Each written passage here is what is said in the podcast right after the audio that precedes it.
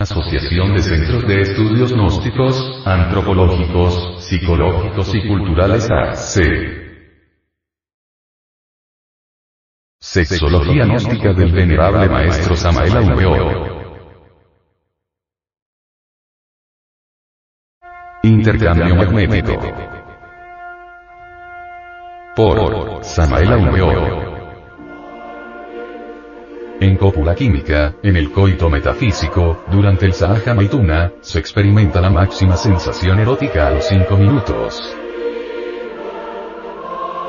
Flamas dinámicas magnéticas, como ondeante mar de gas rojo purpúreo, terriblemente divino, rodean a la pareja durante el trance sexual. Tremendo instante es ese en que las corrientes masculinas intentan unirse con las femeninas. Con la pausa magnética creadora se establecen ritmos sexuales armónicos y coordinados entre el hombre y la mujer. Tal pausa contiene en sí misma dos factores básicos. A. Determinado periodo de tiempo inteligente y voluntariamente establecido entre cópula y cópula. Prolongado del coito metafísico, sin orgasmo, espasmo y sin pérdida del licor seminal. Para que el intercambio de las fuerzas magnéticas sea profundo, edificante y esencialmente dignificante, es urgente que los más importantes centros del cuerpo hagan contacto en forma armónica y tranquila. El clítoris, que se haya encajado entre ambos labios pequeños de la vulva, representa el punto más sensible del organismo femenino. Cualquier clarividente iluminado podrá percibir las fuerzas centrífugas magnéticas que inician su marcha desde el clítoris. Es pues, el clítoris, el punto centrífugo magnético que provee el aura de la mujer de convenientes corrientes de energía. Empero, nosotros debemos estudiar todo esto no en forma parcial sino total. Sería absurdo suponer que el clítoris, que se encuentra ante la salida de la vagina separado de esta por el canal conductor de la uretra sea el único portador y generador de la superior sensación para el sexo femenino. Debemos pensar y comprender que también el útero y partes aisladas del interior de la vagina pueden ser portadoras y generadoras de la máxima sensación sexual. Es incuestionable que el tejido cavernoso y los corpúsculos terminales se encuentran en el clítoris. Sin tales tejidos y corpúsculos la idoneidad fisiológica femenina y la posibilidad de alcanzar la máxima sensación sexual quedarían excluidas. Tras el contacto con el varón, el clítoris provisto de cuerpos cavernosos entra en erección lo mismo que el falo masculino, inflamándose al par. En ese instante extraordinario en que también se hinchan los cuerpos cavernosos en la región de los labios de la vulva, la entrada de la vagina se reviste de una especie de acolchado esponjoso que envuelve maravillosamente al falo masculino. Cuanto más se humedece ahora la entrada de la vagina por la secreción glandular, tanto mayor es la posibilidad de llevar los finos condensadores magnéticos que allí se encuentran ubicados, a una afinidad eléctrica con el falo, que en la organización de tensión del cuerpo humano representa por decirlo así, el emisor primario de energía. Para intercambiar una corriente alterna físico-psíquica. El sabio Valdemar dice, no lo olvidemos. Nuestro cuerpo será invariablemente tanto más completo cuanto más desarrollado y bajo control consciente se halla el sistema nervioso simpático. Cuando el hombre y la mujer, con el mínimo posible de movimientos, es decir, solo con los que son necesarios para el mantenimiento y prolongación del contacto, hacen de la unión sexual también una unión psíquica, solo entonces se procurará la oportunidad de que sean cargados de electricidad los ganglios cerebroespinales que se hallan ligados a la glándula pineal, la soberana del cuerpo, y además también al plexo solar, plexus coeliacus, con los numerosos plexos radiadores para el hígado, intestino, riñones y vaso. El abominable espasmo sexual es ciertamente un cortocircuito que viene a descargarnos espantosamente. Por ello debemos evitarlo siempre.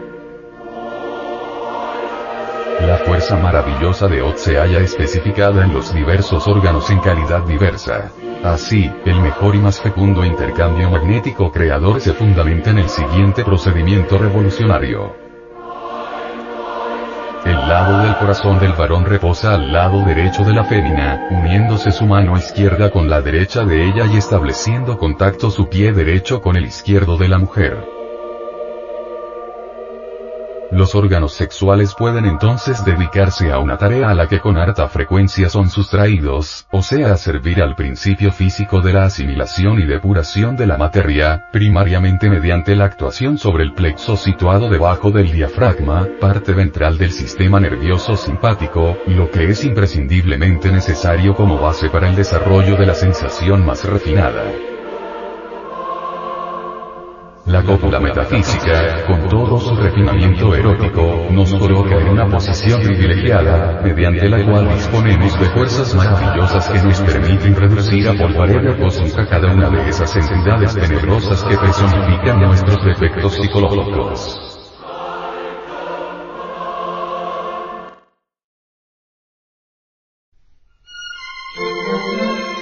De Centros de Estudios Gnósticos, Antropológicos, Psicológicos y Culturales AC.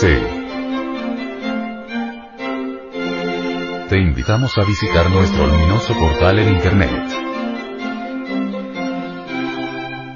www.acegat.org www.ac e G A P O R G Envía esta conferencia a tus amigos. Las enseñanzas contenidas en ella deben ser conocidas por la humanidad entera.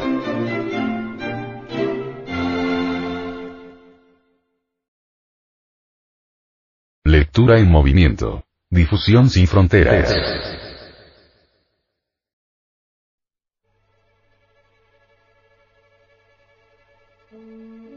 Asociación de Centros de Estudios Gnósticos, Antropológicos, Psicológicos y Culturales AC.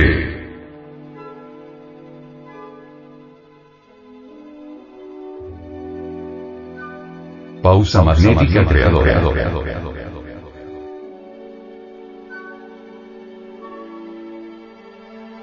Por Samael Aumeor.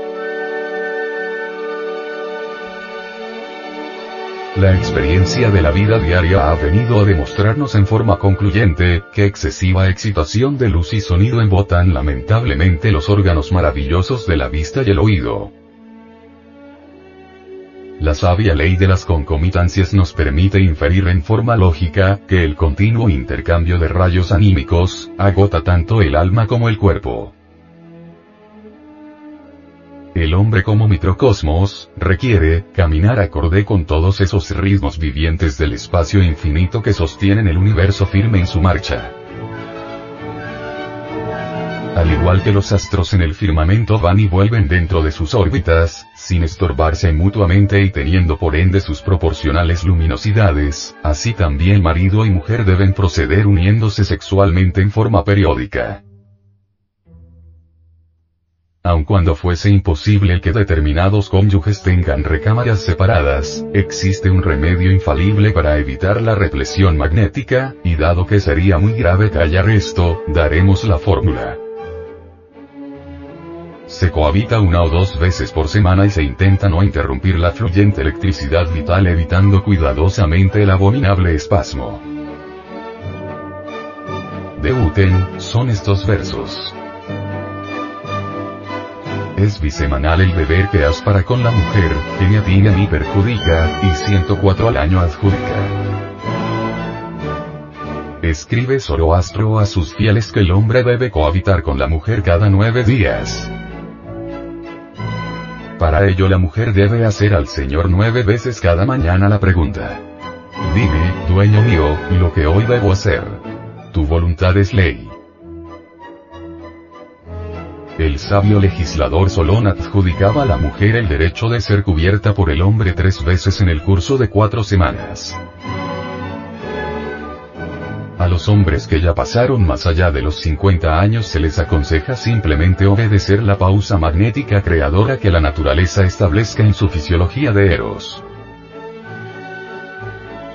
Estas personas aunque quieran practicar magia sexual deben saber aguardar el momento oportuno. Sería absurdo violentar los órganos sexuales o realizar la cópula con una erección deficiente. De ninguna manera deben preocuparse las personas de edad avanzada.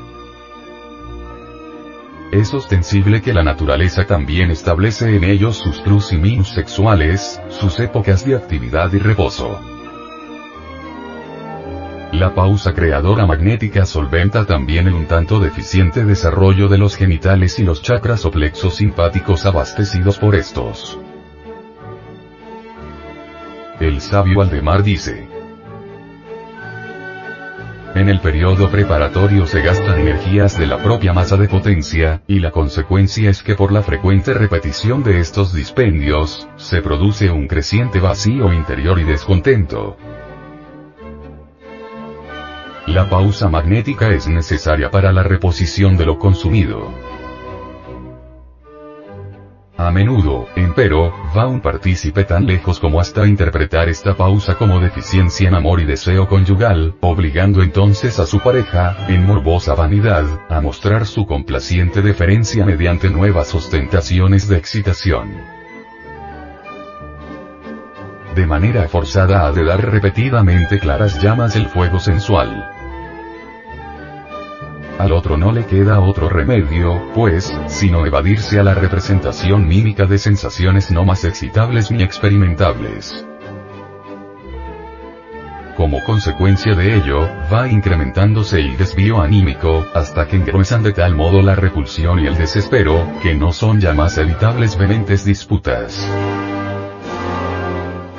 la vergüenza y el odio de los afectados aumenta, lo cual conduce a la perturbación anímica y a la conversión por ende del matrimonio en una maldición. El culpable se llama aquí desconocimiento y no empleo de la pausa creadora magnética. El intercambio magnético en el trato sexual se manifiesta especialmente positivo cuando marido y mujer se unen con el evidente propósito de no sobrepasar el punto culminante sexual, es decir, no llegando hasta el orgasmo.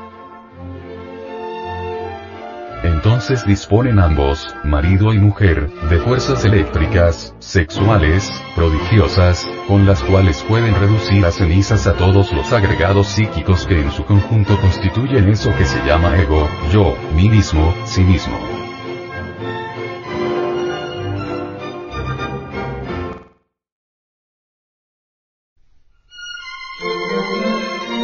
De Centros de Estudios Gnósticos, Antropológicos, Psicológicos y Culturales AC.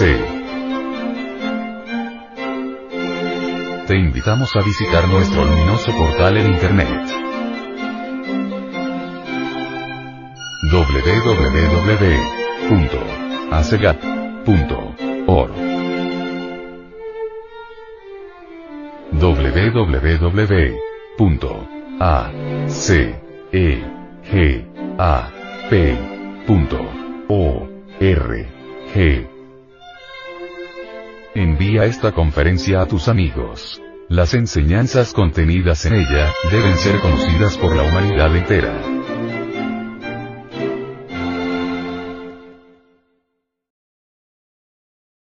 Lectura en movimiento. Difusión sin fronteras.